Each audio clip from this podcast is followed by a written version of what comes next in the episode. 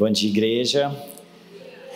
Gente, é uma grande alegria para mim estar aqui com vocês. É, é muito bom estar com vocês, sentir todo esse carinho de vocês aqui. E eu quero começar é, primeiro cumprimentando a todos os pastores da igreja. Vocês são líderes que nos inspiram. Né? E, e eu quero cumprimentar de forma bem especial o, o pastor Renato, a pastora Priscila, porque, sabe, gente, o profético, ele tem a ver com ver como Deus vê, né? E tantas e tantas vezes, pastor Renato, pastora Priscila, eles veem em nós o que nem nós vimos ainda, né? Eles veem o que Deus tem para nós, o nosso destino.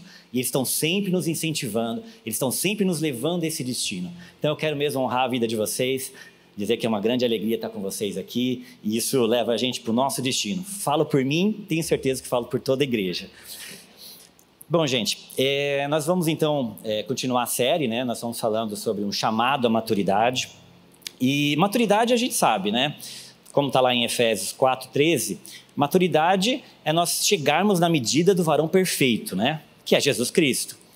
E ser maduro é. Lembra aquela figurinha assim, aquele amor é? Né? Então, faz tempo, gente, é só, é das antigas mesmo. Tá? Mas tem um amor é? Então a gente podia falar que ser maduro é. Né? E dentre tantas coisas que a gente está abordando nessa série, hoje a gente vai falar ser maduro é escolher. Mas não é fazer qualquer escolha, né, gente? É escolher bem. Né? Se você parar para pensar, a nossa vida, ela é o quê? Um conjunto das nossas escolhas. Ela é o resultado das escolhas que fazemos. Pequenas, grandes. Né? Se você parar para pensar, é, as escolhas da sua profissão, a escolha das suas amizades, a escolha do seu cônjuge, enfim, é, são as escolhas que fazemos que mostram o que é a nossa vida, né? mostram o que tem no nosso coração e mostram quem nós somos. As escolhas que fizemos no passado refletem no nosso presente, as escolhas do nosso presente vão representar algo no nosso futuro.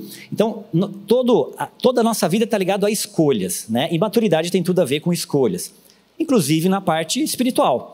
Né? A melhor escolha que você pode fazer e que a maioria de nós aqui já fizemos é escolher Jesus Cristo como Senhor e Salvador. Né? E essa escolha por Jesus, ela foi feita por fé. Foi uma escolha que fizemos pelo que ele fez, não pelo que nós fazemos. Então foi por fé. Mas é interessante pensar também o seguinte: fizemos a escolha da salvação por fé, mas para que andemos nas boas obras. Ou seja, continua, né? Então a gente exterioriza a nossa fé nas boas obras. Não acabou ali. Né? Então nós somos chamados para as boas obras. E as boas obras têm tudo a ver com as escolhas que fazemos. Né? Tanto que é, lá em Tiago, né? Tiago em 2,17 fala o seguinte: a fé sem obras ela é morta. Por quê? Se a fé não exteriorizar algo em coisas concretas, ela não é nada, ela é só uma ideia. Né? Então tem que ser concreto, a fé tem que ser concreta, em obras. Né? E falando sobre escolhas, né, tem dois princípios aqui que eu queria falar com vocês que eu acho que são muito relevantes para a gente entender esse processo de escolha. Né? É, o primeiro deles é o seguinte: Deus nos deu liberdade. Cara, você é livre. Né? Nós temos o livre-arbítrio, você é livre para fazer as escolhas. Né? É, você pode lembrar mesmo ali de, do Jardim do Éden, né, com Adão e Eva. Deus fez, Deus fez eles livres indicou para eles o que eles podiam fazer, o que eles não deveriam fazer, mas falou: olha, vocês são livres, né? Escolham bem, mas vocês são livres. Né? É, infelizmente eles escolheram errado, né, gente? Mas enfim, né? É, em Gálatas, né, fala o seguinte, né? Vocês foram chamados para a liberdade, né? Também a palavra fala, né? Onde há o Espírito de Deus há liberdade. Então nós somos livres, né? Deus ele não substitui a nossa vontade. Isso é importante, gente. Deus não vai escolher por você, tá? Ele não substitui, você tem que escolher. Né? Você é livre para escolher e ele não passa por cima da sua escolha, porque você é livre, né? E, e Deus nos, nos, dá escolhas porque ele não quer robôs, né? Que nem escravos que não têm vontade nenhuma, né? Por outro lado, ele também não quer crianças, né? Porque como que escolhe uma criança, né? Ela escolhe ali pelo imediato, ela escolhe ali sem pensar em consequências, né? Ela faz uma escolha de momento. E Deus não quer isso. Deus não quer nem robôs e nem crianças. Deus quer que nós sejamos maduros nessa liberdade. E a liberdade, gente, ela traz algo que é muito importante junto com ela. Tá? Não tem como fugir disso. É a responsabilidade. Então a liberdade ela está ligada com a responsabilidade. E aqui eu queria, esse texto eu queria que vocês abrissem é, é muito conhecido, é Gálatas 6. É, é a lei da semeadura e da colheita, né? Acho que todo mundo conhece, mas é importante a gente ler aqui, ó. Não se deixe enganar. De Deus não se zomba, pois o que o homem semear, isso também colherá. Quem semeia para a sua carne, da carne colherá destruição. Mas quem semeia para o espírito, do espírito colherá a vida eterna. E aqui é interessante, então, o que o texto está falando aqui é o seguinte: é, a sua semente determina a sua colheita. Quem plantar sementes boas, o que é semente boa? São aquelas que estão ligadas aos princípios e valores do reino de Deus, do Espírito. Você vai colher coisas boas, que vêm de Deus. Né? Agora, e, se, e as sementes ruins? Quais são? São aquelas que estão ligadas ao pecado. Né? São coisas que estão ligadas à carne. E você vai colher o quê? Coisas ruins, destruição.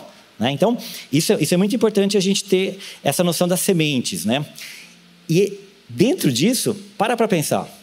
Se você pode escolher o que você vai plantar e o que você vai colher, cara, você está escolhendo a sua vida.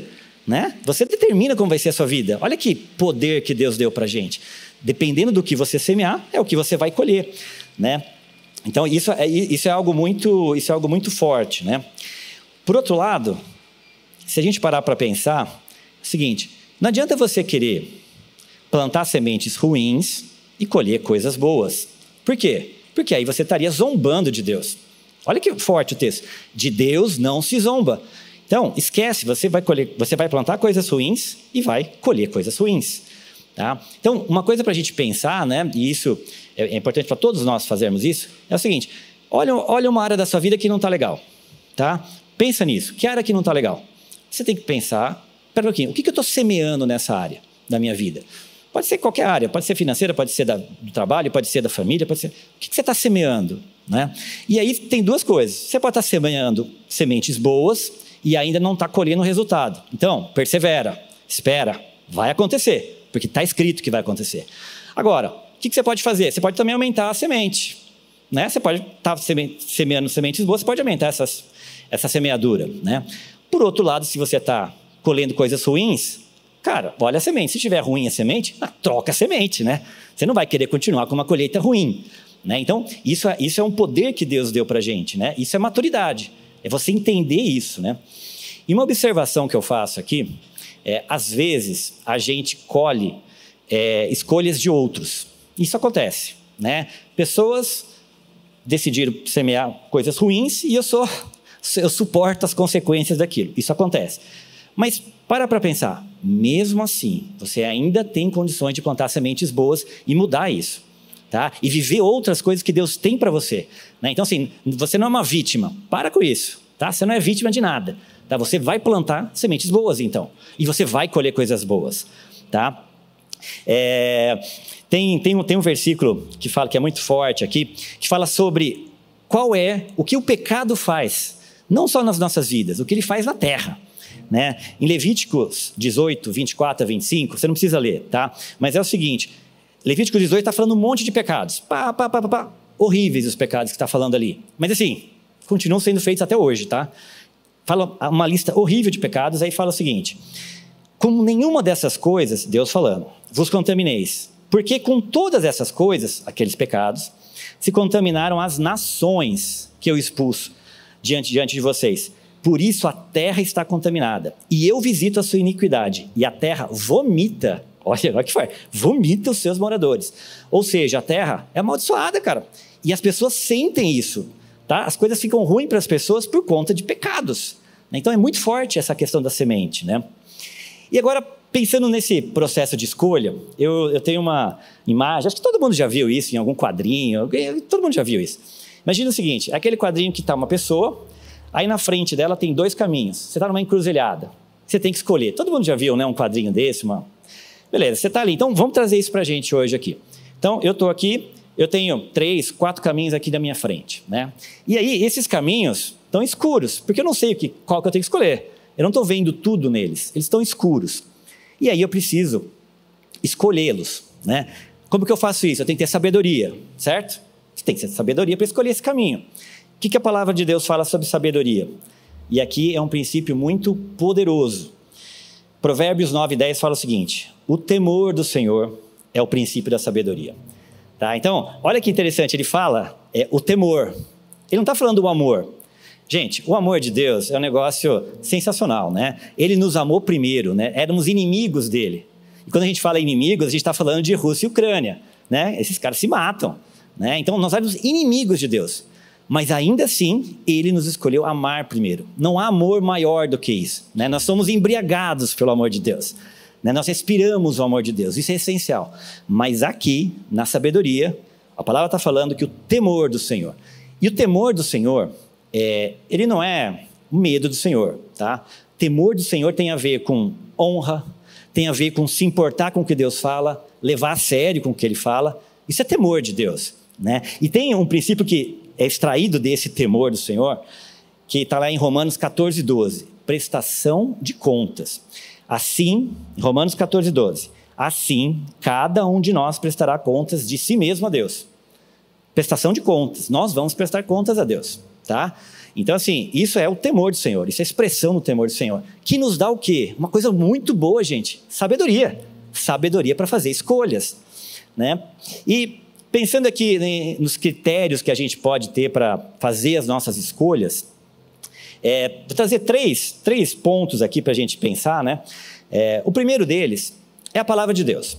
Então, esse aqui tem que ser um filtro preliminar, tá? Então, o que, que você faz? Você pega a palavra, você tem que conhecer a palavra, você tem que estudar a palavra, você tem que ver o que ela significa, significa e é importante você entender o seguinte: a palavra, ela é um todo, tá? A palavra de Deus, a nossa fé está nessa palavra, que é a palavra encarnada, é Jesus Cristo, mas é a palavra de Deus. A palavra escrita é Jesus Cristo.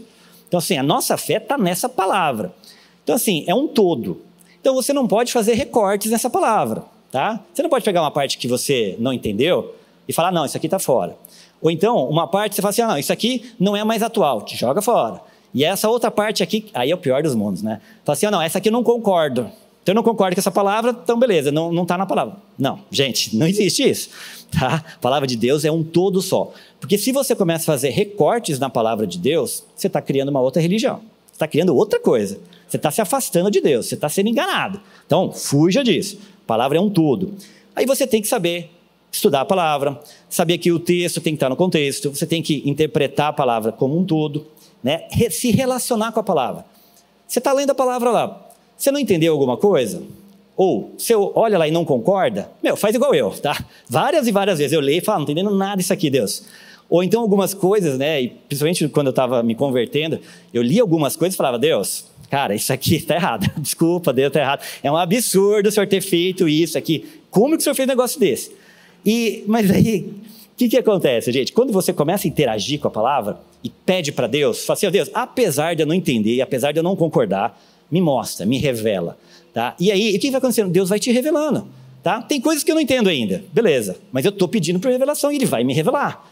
Tá? E, inclusive, aquelas coisas, uma daquelas coisas que eu lia e que eu achava um absurdo, Deus me tocou de tal maneira, eu falei, Deus, como o seu amor é grande numa coisa que eu não concordava e achava um absurdo. Então, assim, a gente pede revelação para Deus e Ele nos dá.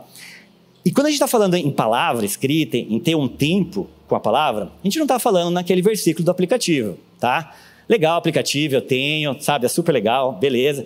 É, é, se for algo a mais, ok, legal, faz bem. Mas assim, se essa única palavra, o único contato que você tem com a palavra é o versículo que você recebe no início do dia, tá ruim, cara. Não, tá, não faça isso, tá bom? A gente tem que se relacionar com a palavra. Tá? Isso é muito pouco. Tá? Um outro critério que a gente tem que ver, então assim, passou desse filtro da palavra escrita de Deus, a gente vai para um outro critério. E esse é conhecido, é a razão. Né? Deus nos deu razão, nos deu um cérebro. Esses milhões de neurônios que Deus deu para a gente, é para a gente usar, gente. Não é para deixar de lado, tá? Não é para ignorar, é para funcionar. Põe para funcionar. Então, assim, daquelas escolhas, então, voltando naquela minha aquela imagem ali dos caminhos, né? Tem os caminhos que estavam escuros, aí dois daqueles caminhos a Bíblia fala que está errado. Então, cara, esses continuam escuros, você fica só com aqueles dois que estão iluminados pela palavra. Passou pelo primeiro filtro. Agora a gente vai para a razão. E na razão, a gente vai analisar os caminhos. Vamos ver as consequências, vamos ver que caminho que é, se é fácil, se é difícil, qual é a recompensa dele, é, o tempo de duração. Você vai fazer uma análise é, completamente é, racional, você precisa fazer isso, né? Então, assim, se você quer escolher uma empresa para trabalhar, vai conhecer a empresa, tem que conhecer o caminho. Conhece a empresa, conhece qual é o plano de é, recursos humanos para ela, a carreira, sabe? Você tem que olhar, pensar, conhecer, se você conseguir conversar com profissionais daquela empresa para saber se é um lugar legal para trabalhar ou não. Gente, tudo isso é razão, né? Então, a gente precisa fazer isso, a gente precisa dar razão, né? E dentro da questão da razão, da escolha, é muito importante, a palavra traz para a gente aqui algo interessante, lá em Provérbios 11, 14, que fala o seguinte, na multidão de conselhos há segurança.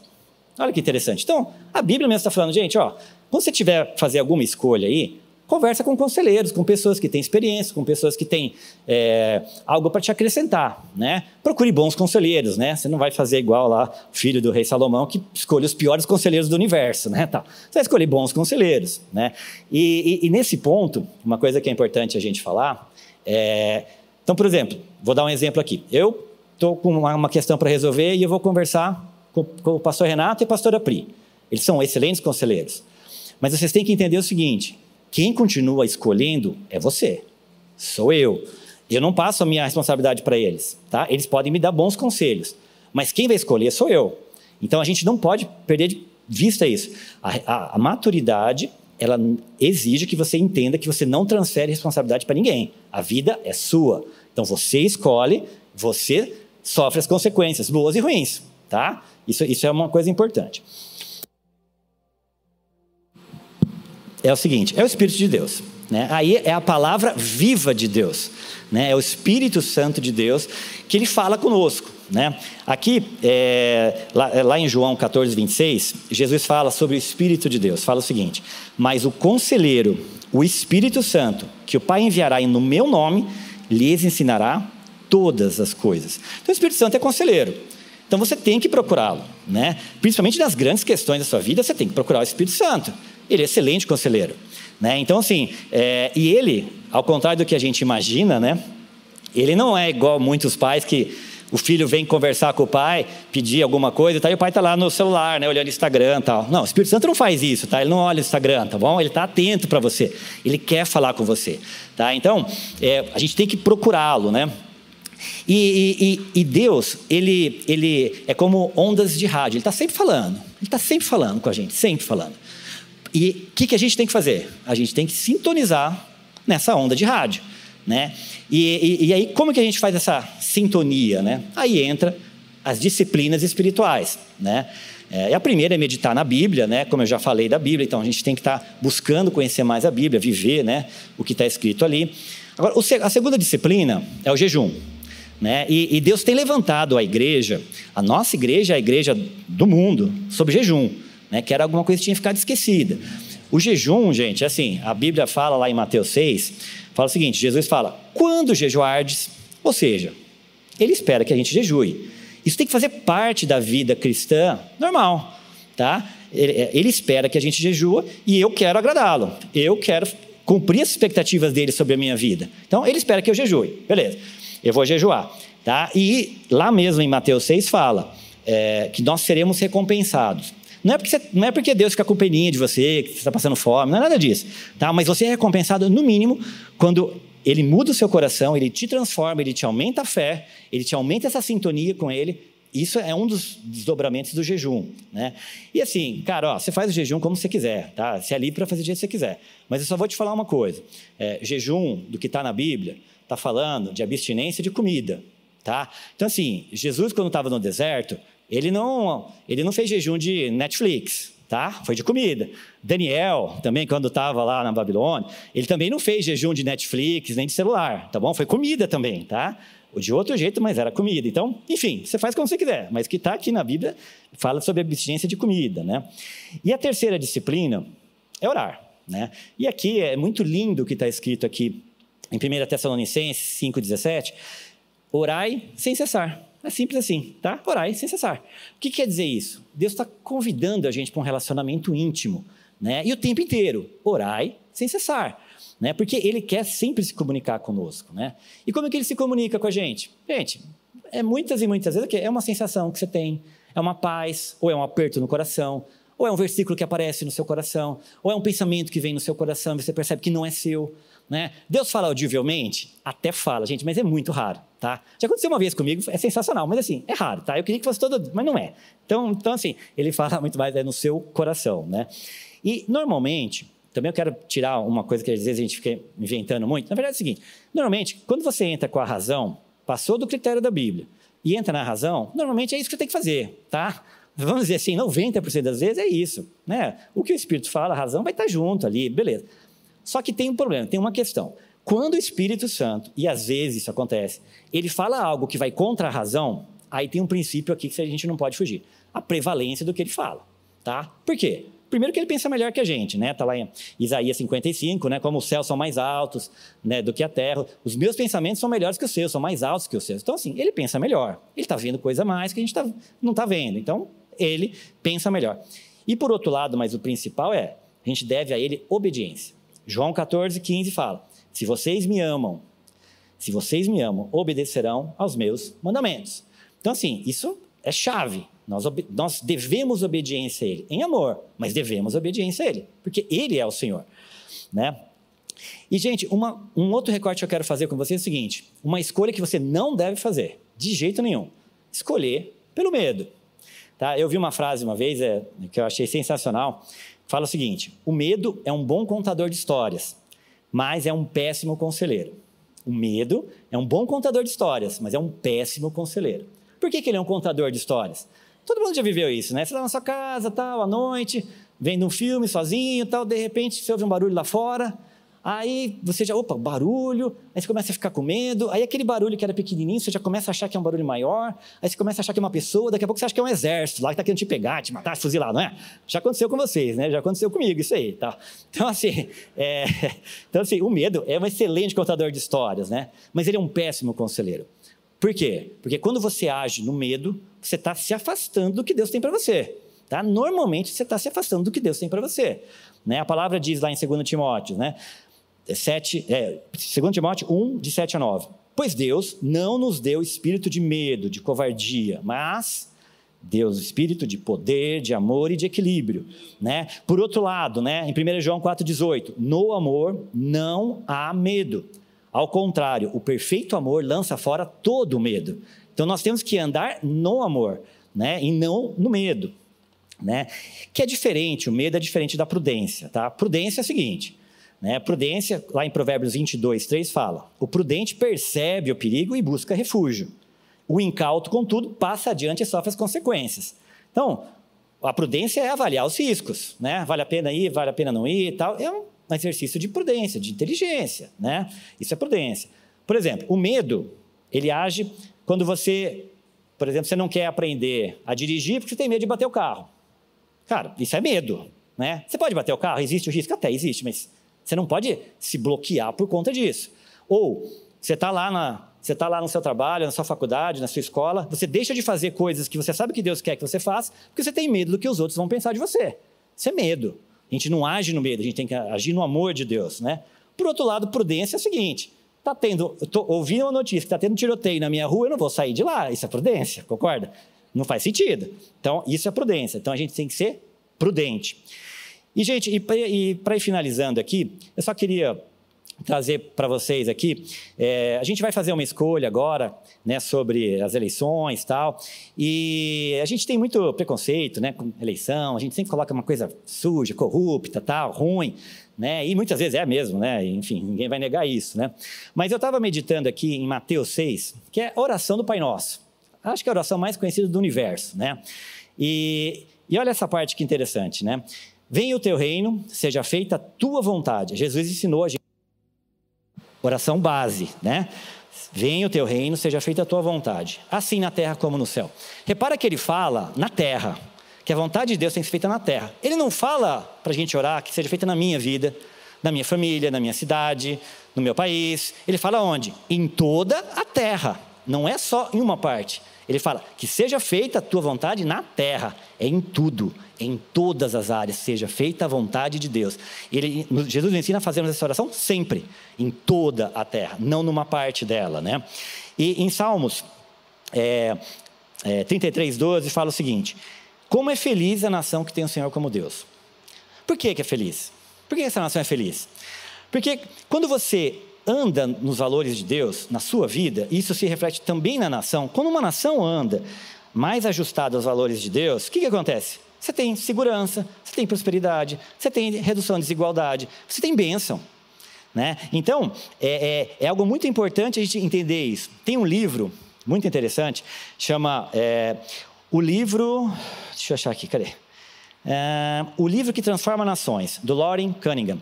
E ele fala como nações, ele fala exemplo da Noruega, da Coreia do Sul, dentre outras, como nações foram transformadas quando eles começaram a aplicar os princípios de Deus. Então, foram, saíram da pobreza, em poucos anos se tornaram nações prósperas. Por quê? Porque quando você anda no, no, na palavra de Deus, você tem uma consequência disso. Né? José, José, por exemplo, ele se meteu na política, né? super política. Né? Ele virou governador do Egito. E, por meio dele, de uma forma sobrenatural, Deus tirou milhões, milhões, sei lá, milhares com certeza, da, da fome. Vocês lembram da história de José? Né? Deus deu um sonho para ele e transformou aquele, aquele lugar. Trouxe vida para um lugar que eles iam morrer. Tá? Muitas pessoas iam morrer. Então, é, é, é, muito, é muito importante a gente entender isso. Tá? E assim, gente, ó, é, a gente tem que votar, tá? Está na lei, o voto é obrigatório. Você tem que votar. Ponto. E lá em Colossenses 3, 23, fala uma coisa muito interessante, né? E tudo quanto fizerdes, fazei-o de todo o coração como ao Senhor e não aos homens. E olha aqui, é tudo. E fala duas coisas aqui. Primeiro, está falando de excelência. Tudo que nós fazemos tem que fazer bem feito, com excelência. Segundo, tudo que temos que fazer, temos que fazer ao Senhor, de acordo com os valores dele, de acordo com o reino dele. Tudo, não é uma coisa ou outra, né?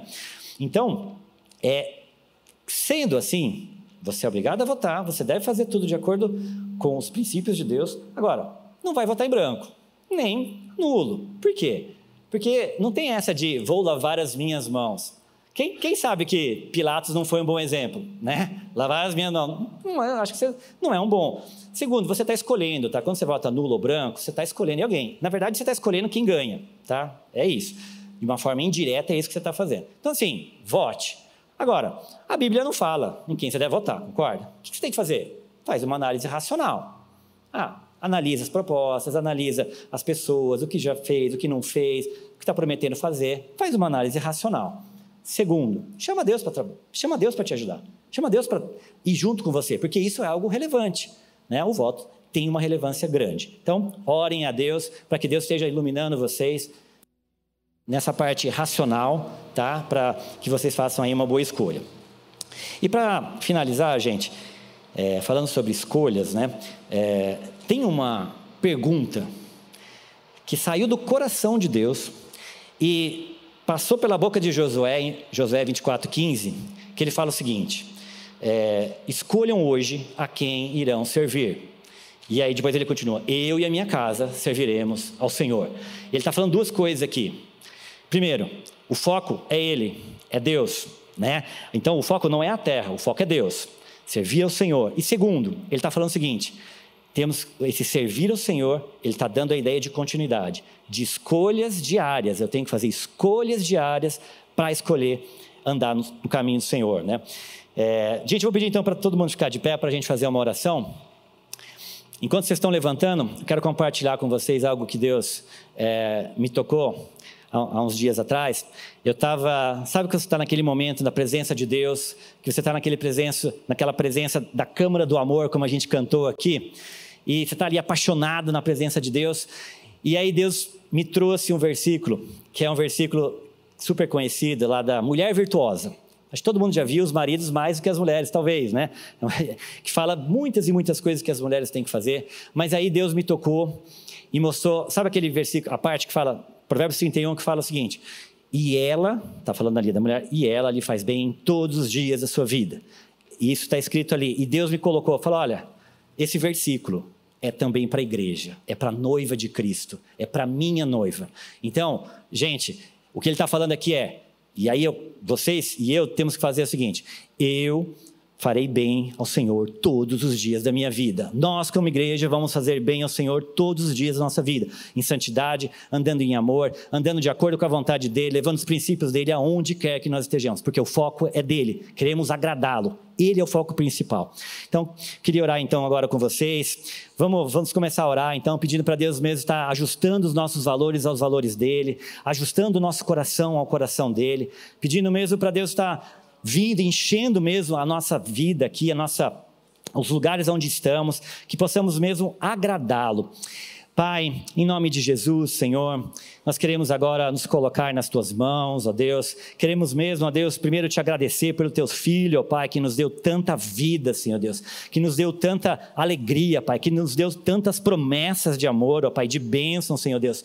Pai, te pedimos agora, ó Deus, te pedimos mesmo, Pai, que o Senhor esteja vindo, ajustando os nossos valores, Pai, ajustando os nossos valores aos teus valores, Pai. Nós queremos renunciar aos nossos valores, Senhor, eles não têm importância, Pai.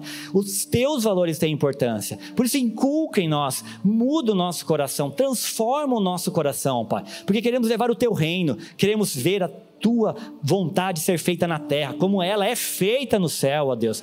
Pai, em nome de Jesus, ó Pai, nós te pedimos, ó Pai, que o Senhor esteja nos capacitando, ó Pai. Senhor, e te pedimos, ó Pai, que o Senhor esteja nos visitando, Senhor Deus, estendendo a tua mão, Senhor Deus, nos dando ousadia, Pai. Que o Senhor esteja vindo mesmo, ó Pai, e curando as nossas vidas, Pai, curando os nossos corpos, Senhor, dando-nos saúde, Senhor Deus, curando as nossas almas, ó Pai. Senhor, em nome de Jesus, cura a nossa nação, Senhor Deus. Senhor, oramos pelas eleições, oramos por eleições pacíficas pacíficas, eleições, ó Pai, tranquilas, ó Pai, e que o Senhor venha mesmo abençoar o nosso país, ó Pai. Queremos mesmo tudo que o Senhor tem planejado, Pai, para o nosso país, para as nossas vidas, para as nossas famílias, Pai. Senhor Deus, nós te damos toda a honra, toda a glória, Senhor. Tudo é para ti e por ti, Senhor Deus. Vem e nos transforma, Pai. Em nome de Jesus nós oramos, Pai. Amém, Deus.